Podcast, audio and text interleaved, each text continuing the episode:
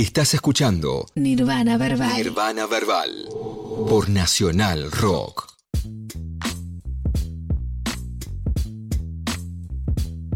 Bienvenidos a una nueva charla en Nirvana Verbal, el programa de hip hop de Nacional 937. Hoy una charla muy especial eh, porque eh, tiene mucho que ver para mí, en mi entender, con la escena de hip hop de casi toda la historia y a la vez creo que eh, vamos a poder hablar, por suerte, también por un estreno, todo eso lo vamos a ir entendiendo durante la charla, de muchos géneros musicales. Eh, vamos a hablar de rock argentino, vamos a hablar de R&B, vamos a hablar seguramente de folclore. Esto es una interpretación, eh, todo para presentar a alguien. recién hablábamos antes de arrancar efectivamente la charla y yo al menos les voy a contar eh, mi visión, que nunca obviamente ella la escuchó. Yo fui muy fan de ella, soy todavía, pero digo, hasta tengo un CD de uno de sus primeros discos firmado por ella, eh, que no lo traje acá para que no sea muy cartelero. Em, y a mí me pasó que, yo cuando era pibito y empezaba a escuchar hip hop y, me empezaba a enamorar de, toda esa música que, que, no tenía mucho lugar en el país, empecé de repente, por casualidades de la vida, en un momento de mucha exploración, de buscar lugares, de buscar gente, a conocer a toda una escena del mundo quizás más under, más relacionado con el jazz, con el folclore, con, con un montón de músicas que yo no conocía tanto. Eh, y de repente, en ese contexto, conozco a tres personas que hoy, eh, a, dos personas que, eh, que realmente cuando las escuché cantar, dije, no puedo creer que esta persona esté en mi país. Y me generó un nivel de enamoramiento instantáneo, como que, me costaba mucho hasta explicarlo, porque yo era realmente muy fan de lo que era fan. Estoy hablando, por un lado, de Ayelen Zucker, que en algún momento seguramente la, entrevistaremos, y por otro lado, y centralmente, de Caro de la Muela, con el que tengo el honor hoy de, poder conversar con ella. Eh, Caro, bienvenida a Nirvana Verbal y, muchas gracias por aceptar la charla. Muchísimas gracias, primero por la invitación y segundo por esta, este aluvión de halago fenomenal que me voy a tirar una frazada encima que me muero de vergüenza. bueno, a mí me gusta ser súper, sí, ser súper honesto, ¿viste? Y, y también mm, algo que tenía muchas ganas de hablar con vos, además de conocer y que la gente que por ahí no te conoce te ubique y conozca sobre tu carrera y todo, pero también me gustaría mucho hablar de, géneros musicales, porque yo entiendo que quizás como yo vos tenés una visión más de la música medio sin género, ¿no? Como, o me da esa sensación. Eh, pero bueno, bienvenida y, lo bueno es que podemos hablar de todo. Eh, empecemos por cómo estás, hace muy poquito tiempo que estás eh, sacando un estreno, cómo, cómo te llevas con esos momentos de, post sacar video, audio. Además, vi que hiciste una movida re linda de llevar gente que te escucha a escuchar el disco por primera vez. Contame primero un poco de eso. Bueno, primero, eh, sí, está, acaba de salir hace muy poquito Esenciales 2, que es este segundo capítulo de, homenaje, digamos, a, a, algunas canciones emblemáticas para mí del rock nacional y quizá alguna no tan emblemática, pero sí fuerte para mí o importante para mí por algún motivo.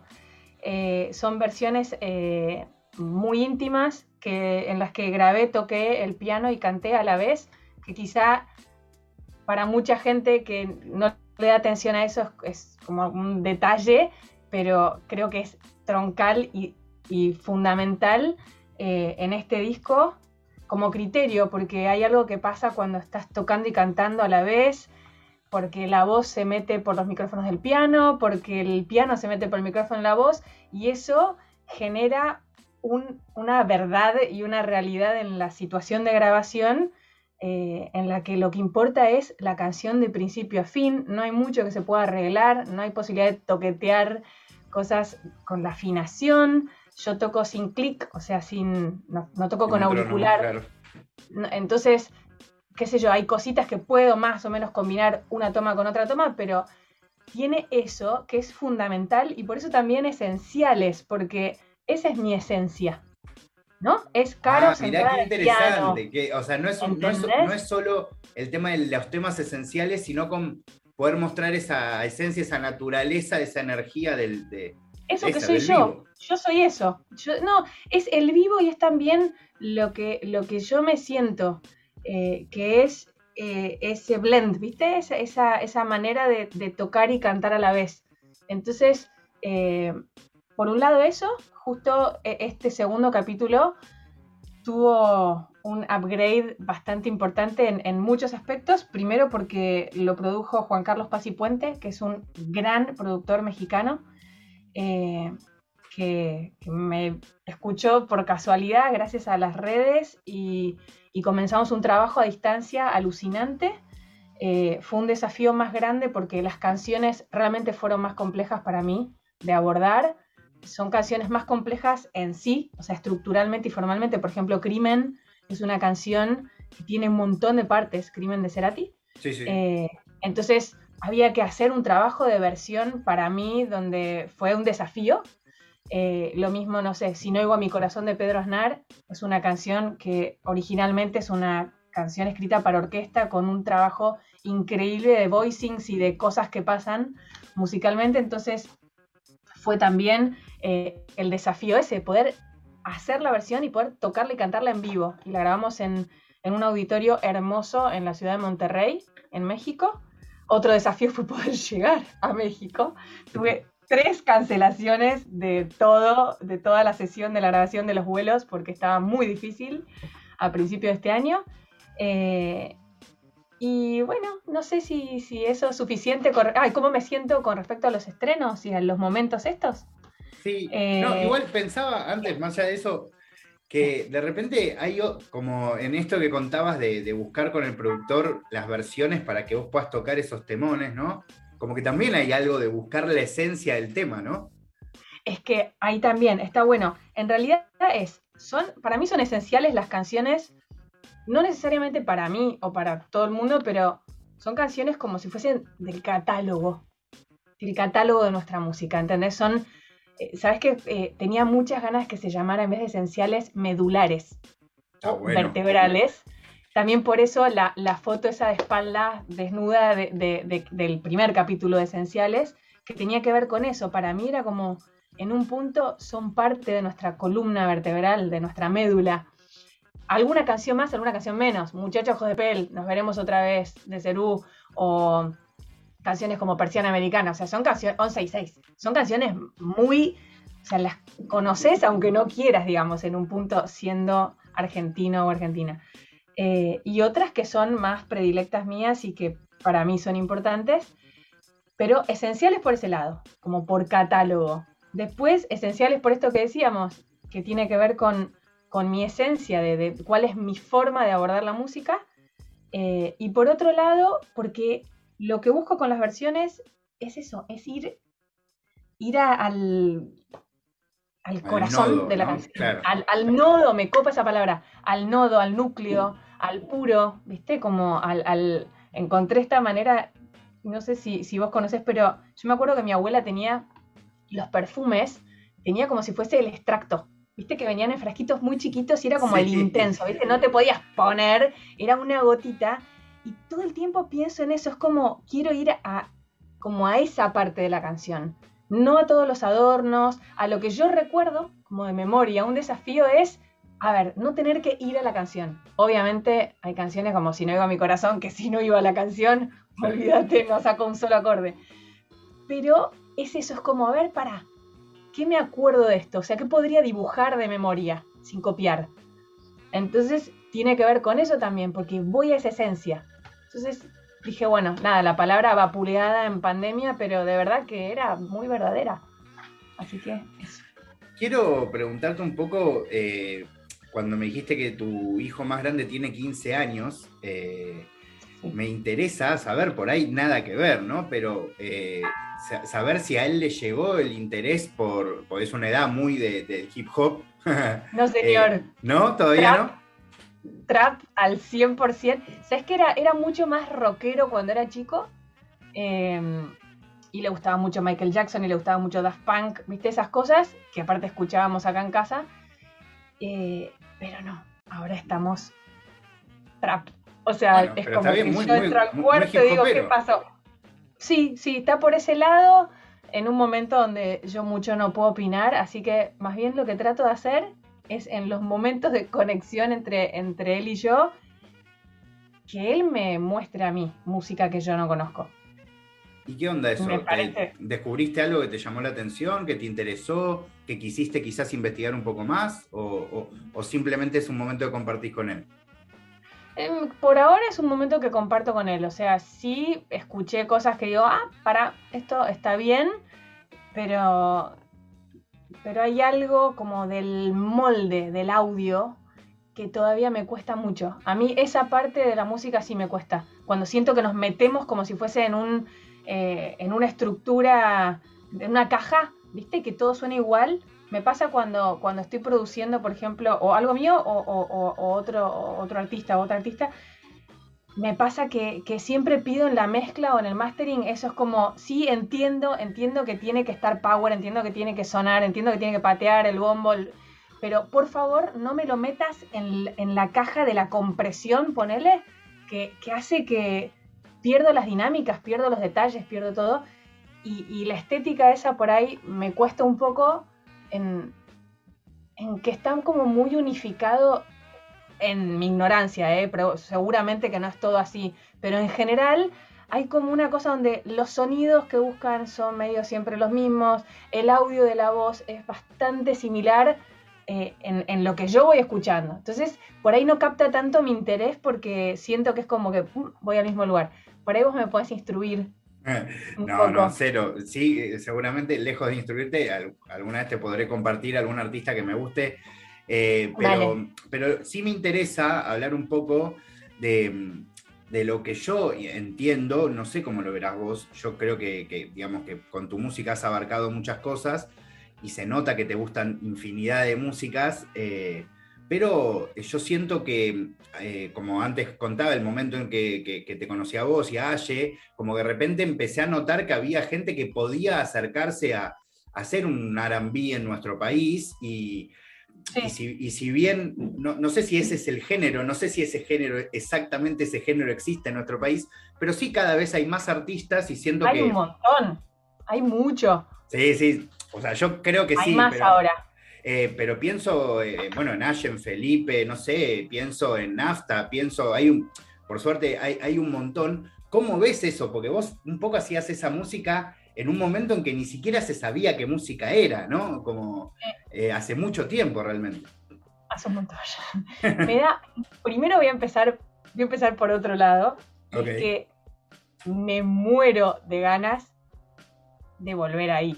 Quiero que sepas y lo que estuvo pasando es que lo vengo posponiendo no por mucho tiempo más, o sea, lo próximo que hago va por ahí, después del release que tengo, tengo un release este mes, ahora en noviembre, pero después vuelvo ahí em, y tuvo más que ver con, yo hago música independiente y encarar con mi exigencia, no tanto de los músicos, porque, porque están ahí y, y esa parte es abarcable, pero poder sostener económicamente de forma independiente en este momento de mi vida con muchos hijos y toda esa parte, eh, el sonido que pretendo, o sea, grabar como pretendo grabar, mezclar como pretendo mezclar, el más, entonces vengo haciendo cosas como todo más acústico, más chiquito y digo, cuando pueda subirme al bajo y a la bata y a la viola y al Rhodes y a todo del Dream Team que tengo acá, eh, no me baja nadie. Em, en esa época, sí, hacía, había producido este disco con, distintas personas, sola no, eh, con un equipazo tremendo y que creo que eso también a vos te gustaba. Eh, creo que quizás lo que te capturó mucho, que, es, lo más difícil haciendo esta música en, español, al menos en esa época, que tiene que ver con el sonido general. ¿Viste? Esta cosa como que hay algo en el audio que, que estamos acostumbrados a que es en inglés. Totalmente. En general. Entonces, eh, eso por ahí como que te capturó. Aye, bueno, ni hablar, que, tiene ese audio que realmente es impresionante, cante en español o cante en inglés. Eh, y yo cuidé mucho eso. Y en esa época estaba bastante afectada mi forma de cantar. ¿no? Estaba como cuidando mucho cantar en español, pero sonar en el audio más en inglés. Ahora estoy un poco más tranca con eso.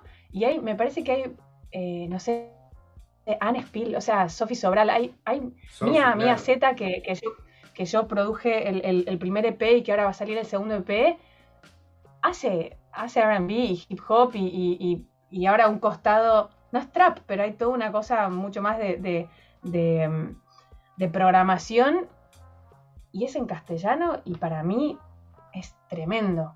Eh, está M también, o sea, hay, me parece que hay, eh, hay bastante. ¿no? Incluso te iba a decir, como que aparecen incluso fenómenos que Nicky, Nicole, que, quizás por ahí no son exactamente R&B, pero de alguna manera creo que fortalecen o un poco le dan visibilidad a todo este mundo, ¿no? Súper, súper, súper. Me parece que es un momento alucinante en ese sentido. Acá, el disco de Lolita Fiamma que salió hace poco, me voló la cabeza, casi me muero cuando escuché eso, cómo sonaba todo y, los coros, eh, me parece que, está tremendísimo.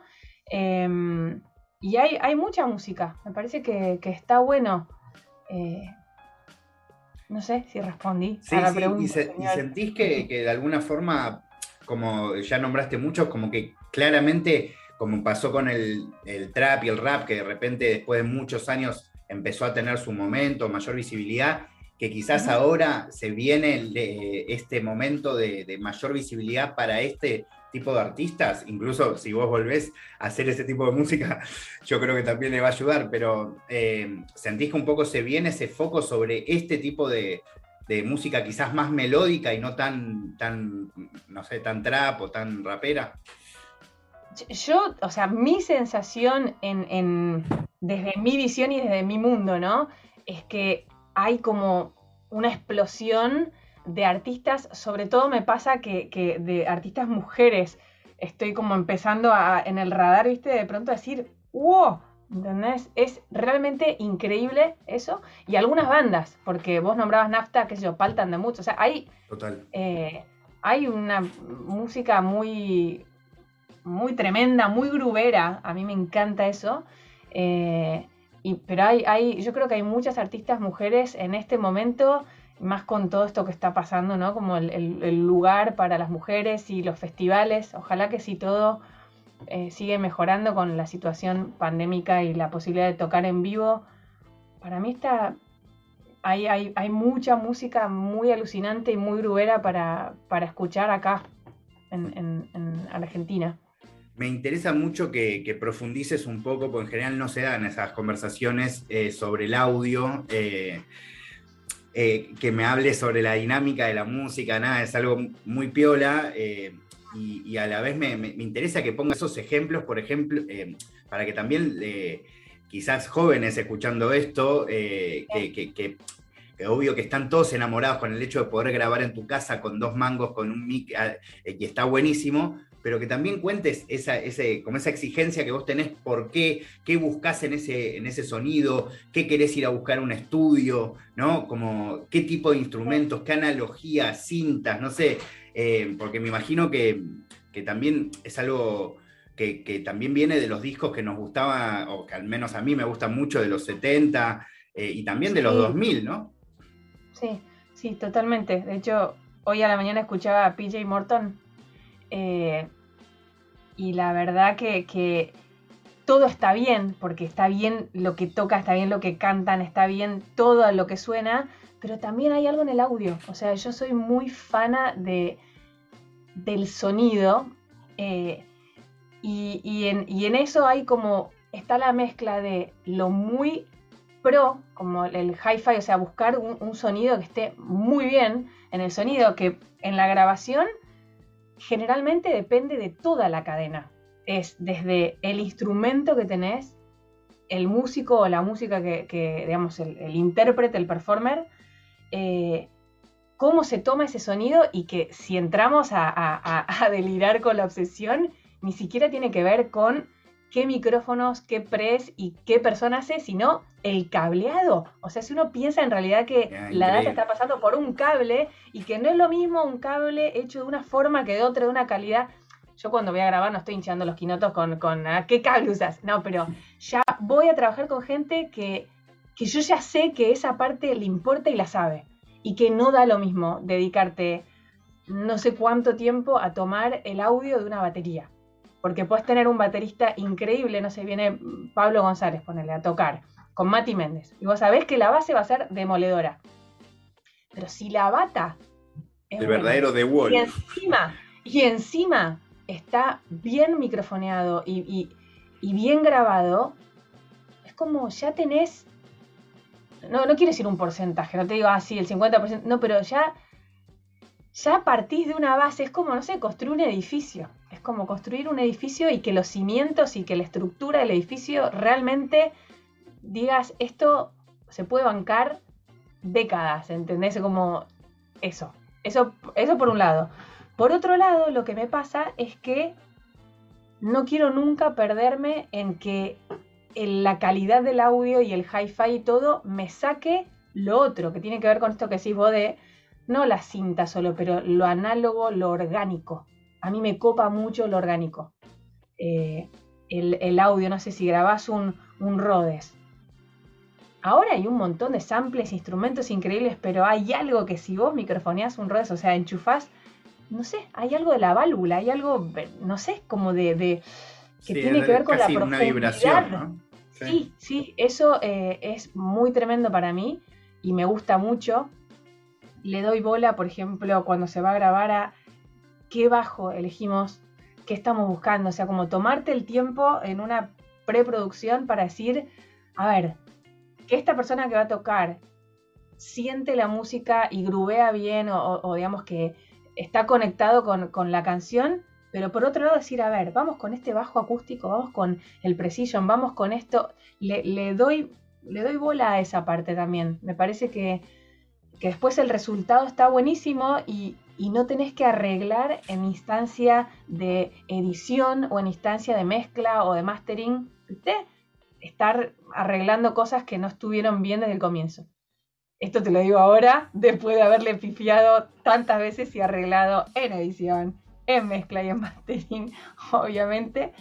Eh, eso, eh, igual me pasa una cosa, y es que creo que hay muchas personas que hacen cosas increíbles y que me sacuden el alma, como decís vos, en su casa, en su home studio, con una cosa muy básica. Y ahí es donde decís, eh, que, ¿dónde está la magia, no? ¿Qué pasa? ¿Qué pasa ahí? Eh, creo que las magias son, son una combinación de cosas. Cada vez estoy más segura que la convicción musical, a eso no hay con qué darle porque viene una persona, o sea, todo esto que te acabo de explicar lo puedo volar de un plumazo en un segundo.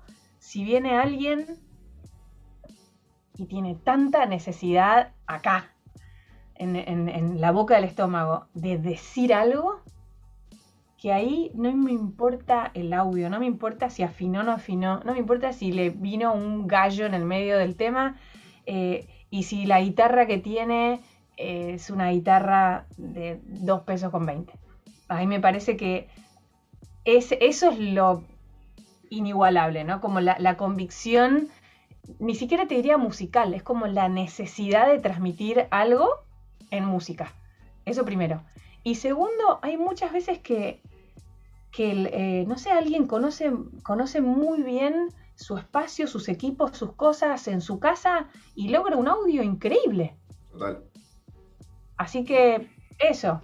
Eh, sí, es cierto, como que finalmente cuando hay una necesidad, un hambre gigante, como hay algo que excede todo lo técnico, como nada importa, pero es cierto que, eh, en algunos casos puede, puede favorecer. En realidad mi pregunta ahora, eh, conectada con esto, es que hablamos mucho de la forma, pero a la vez yo siento que la razón por la que eso se enaltece en tu música, tanto en esenciales y en todas las músicas que has hecho, es es el contenido. Em, eh, o sea, muy loco, ¿no? Porque siento que nada de ese audio realmente tendría sentido. Vos tenés una manera de expresar tus vivencias que son, no sé cómo explicarte, crudas, ¿entendés? Como, no sé, no, das vueltas, ¿viste? Como... Eh, es, eso, creo que cruda es la palabra que, más me, sale para, para describir eh, tus letras. Y me da curiosidad un poco cómo porque me imagino que también hay una cosa medio de desnudarte, de exponerte eh, ¿no? tu vida, tus procesos, tus crisis, tus felicidades. ¿Qué onda con eso también? Porque debe haber mucha descarga, tanto en escribir como después en grabarlo, me imagino, ¿no? Y ni hablar después en dejarlo salir. La verdad que le estás dando en el nodo, ya que dijo la palabra, en todo lo que decís. Eh, es absolutamente, así como lo decís, es como, como, como lo siento yo. Em, obviamente no era lo mismo en la época en que, en que vos me escuchaste al principio y que nos conocimos. Em, sí había igual ahí como una desnudez y, una sinceridad muy grande, pero quizá el foco estaba un poco más diluido porque realmente estaba muy obse con respecto a, una exigencia de, de, la performance y del audio y de muchas cosas que si bien estaba eso del sentir crudo, creo que a lo largo de los años y con, con más experiencia, con no menos exigencia, pero como hay algo que te da los años y la madurez y, la vida, ¿no? Y el no poder, de pronto, muchas cosas, que es no bajar la expectativa, pero sí reconocer que, que la cosa es imperfecta. Entonces ya cuando, cuando arranco eh, haciendo foco no en la perfección de todo, sino en lo verdadero y en decir, eh, yo no soy una pianista, yo no soy una cantante, yo no soy una intérprete, yo soy una persona que siente quizá desmedidamente, o sea, muy sensible, muy empática, eh, y ese es mi foco cuando encaro una canción, cada vez más.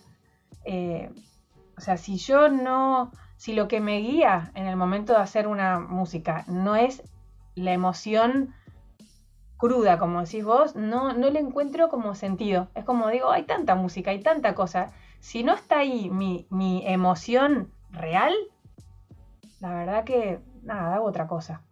Y, no le hago perder el tiempo a nadie que escuche, o sea, porque lo único que tengo para dar eh, diferente es cómo siento yo. Esa es la, parte, me parece, eh, más eh, única, quizá. Una pregunta que nada que ver, pero porque no, no tengo idea. Cuando yo te conocí hace muchos años, dabas clases. No sé si seguiste dando clases, no sé si la pandemia, seguiste dando clases con la pandemia o no. Sí, pero me da curiosidad, porque también me imagino que en ese momento, ponele, me acuerdo de haber hablado con, gente que tomaba clases con vos y había como también una cosa de como que todos les resultaba muy importante tomar esa clase con vos. Yo, yo nunca tuve esa oportunidad eh, pero, pero nada, debe estar bueno y quizás hay alguna gente que ya escuchamos cantar y que no sabemos que estudia con vos, ¿no? La verdad que para mí el tema de, ese espacio es, es y fue eh, determinante en, mi vida. Igual que, que si me decís, ah, estudiaste dirección orquestal, sí, pero la verdad que el espacio de trabajar la voz y la persona y la música con alguien eh, en ese espacio como de mucha intimidad y muy, eh, también muy sensible, muy crudo, ¿no? Eh, es, es muy, muy importante en mi vida. Por ahí ahora tengo menos tiempo, antes tenía más tiempo físico, real, de, dedicarle a eso, ahora tengo menos posibilidad, pero me gusta mucho, me parece que es de lo más enriquecedor que, que hago para otras personas y para mí en mi vida. Es alucinante, alucinante. Ya sea una persona que se dedica profesionalmente y que la descosa y que decís, guau, o, personas que no, pero que eh, ahí tengo mucho sentido. O sea, me, siento que tengo sentido en ese, en ese lugar. Y una pregunta que me surgía eh, en relación a esta mezcla que hacíamos de lo, real, de lo crudo, del audio, ¿no? Como esa, búsqueda entre de que suene genial y a la vez que suene súper honesto y real. Como cuando escuchás, no sé, pienso en el Tiny Desk de Anderson Pack, ¿no? Donde casi no hay nada, ¿no? Eh, eh, y a la vez es como no sentís que, realmente no sé, incluso pienso, se lo llevo a, tu música personal. Digo, yo los videos que vos subís sola, tocando vos sola, eh, que, además yo lo veo medio como una, como no sé, como canalizar, como cuando yo hago freestyle, ¿entendés? Como que te metes ahí y lo subís ahí, ahí de. Para mí hay una magia ahí, como un aura, ¿viste? Eh, que entiendo, no suena perfecto, por ahí no está grabado perfecto, pero hay algo, ¿viste? Eh, y no, sé, quiero saber. Te pongo ese ejemplo de Anderson Pack porque, porque es alguien muy popular y que hace una música que me imagino que nos, nos gusta a los dos, ¿no? Sí. Eh, es, un enigma lo que, lo que decís. Cada vez, cada vez mi sensación es que esto que, viste que vos decís, o sea, tú, al lugar a donde te vas internamente, vos cuando haces freestyle o yo cuando me siento en el piano, es, ese, y, bueno, ellos ni hablar, eh, es entrar de verdad, creo yo, en, otra dimensión. Es ahí donde, donde se va, el, o sea, desaparece el, reloj, o sea, el tiempo reloj, desaparece todo lo, más superficial o lo más mundano o lo más inmediato o lo más. Es como que todo cambia de, plano, o sea, hay algo como en la profundidad y en el espacio que, se modifica eh, y creo que mi, o sea, no, no, tengo la verdad eh, ni la respuesta, pero creo que es, por un lado, de nuevo, esta necesidad eh, visceral de transmitir algo, o sea, cuando, cuando la cosa... Medular, pero creo que hay hay performance, hay cuidado en un montón de cosas. O sea, vos no te da lo mismo lo que decís, cómo lo decís, cómo lo grubeás, si el sonido está bueno o no. A mí no me da lo mismo cómo estoy cantando algo, cómo estoy tocando. Y Anderson seguro que no le da lo mismo cómo suena. O sea, seguro que si se mandan algún moco, no les divierte.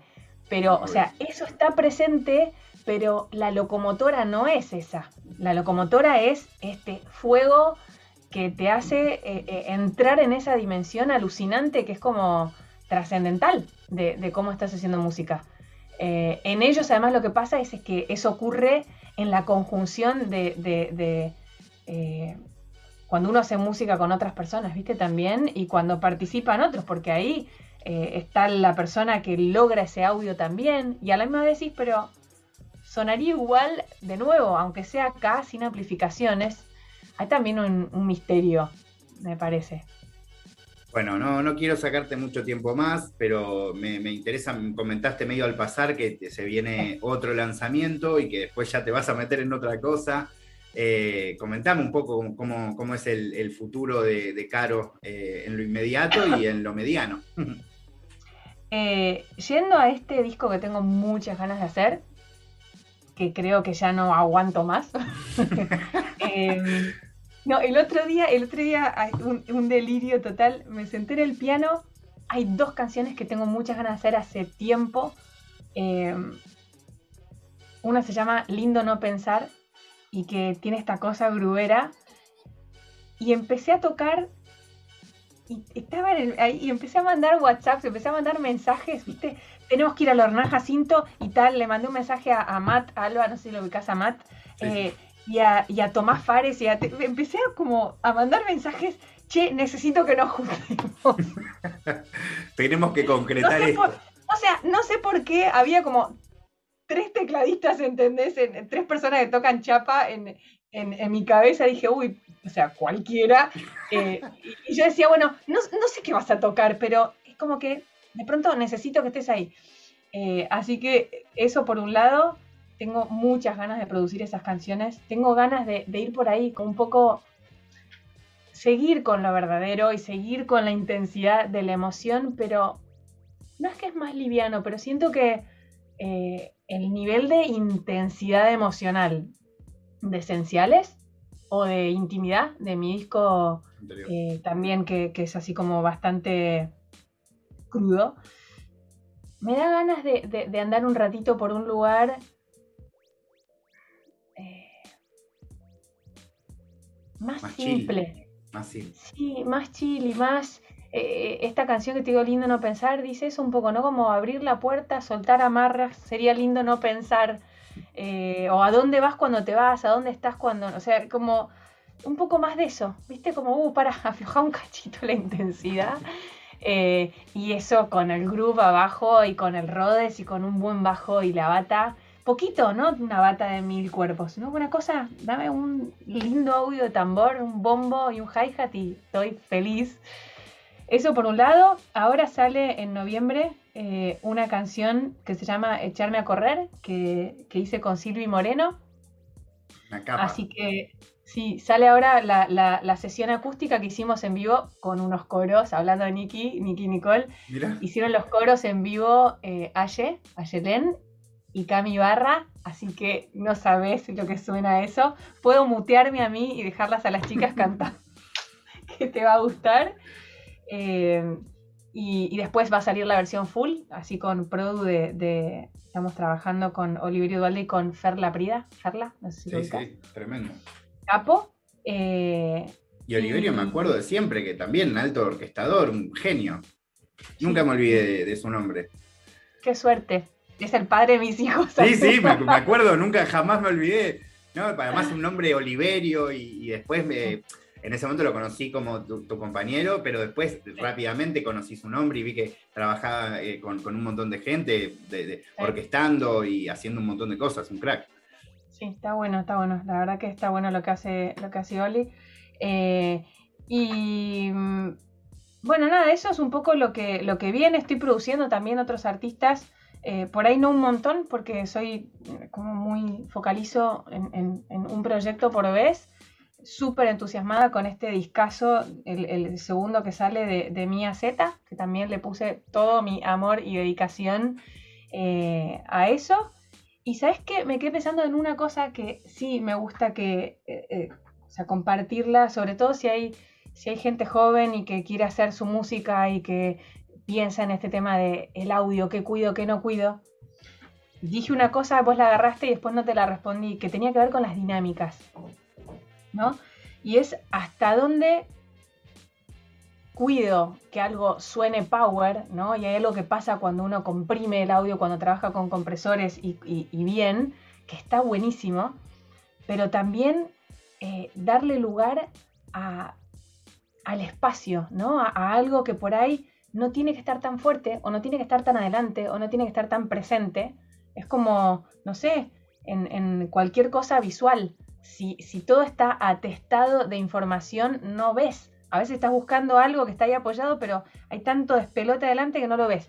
Cuando todo está más despejado, o sea, uno puede percibir más. Entonces, de pronto, algo que esté suavecito o algo que está susurrado y que no está acá encima de tu cara, sino que te, obliga como, como, como escucha, te desafía también a, a prestar otra atención, viste, que no te den algo que ya está masticado, digerido, sino que, pará, acá hay un laburo que, vos tenés que hacer para incorporar, que para mí está buenísimo que ocurra. Increíble, Caro. Eh, te, agradezco de verdad tu, tiempo, eh, tu música, eh, y, me quedo acá manija a la espera de, todo tu nuevo material. Y, bueno, nada, seguramente no, nos cruzaremos. por suerte ahora seguro empiecen a ver show, quizás algún día puedo, ir a verte, así que saludos ahí para...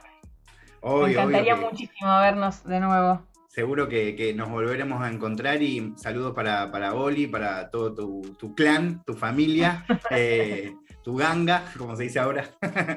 Eh, y de verdad, muchísimas gracias. Bueno, muchas, muchas gracias.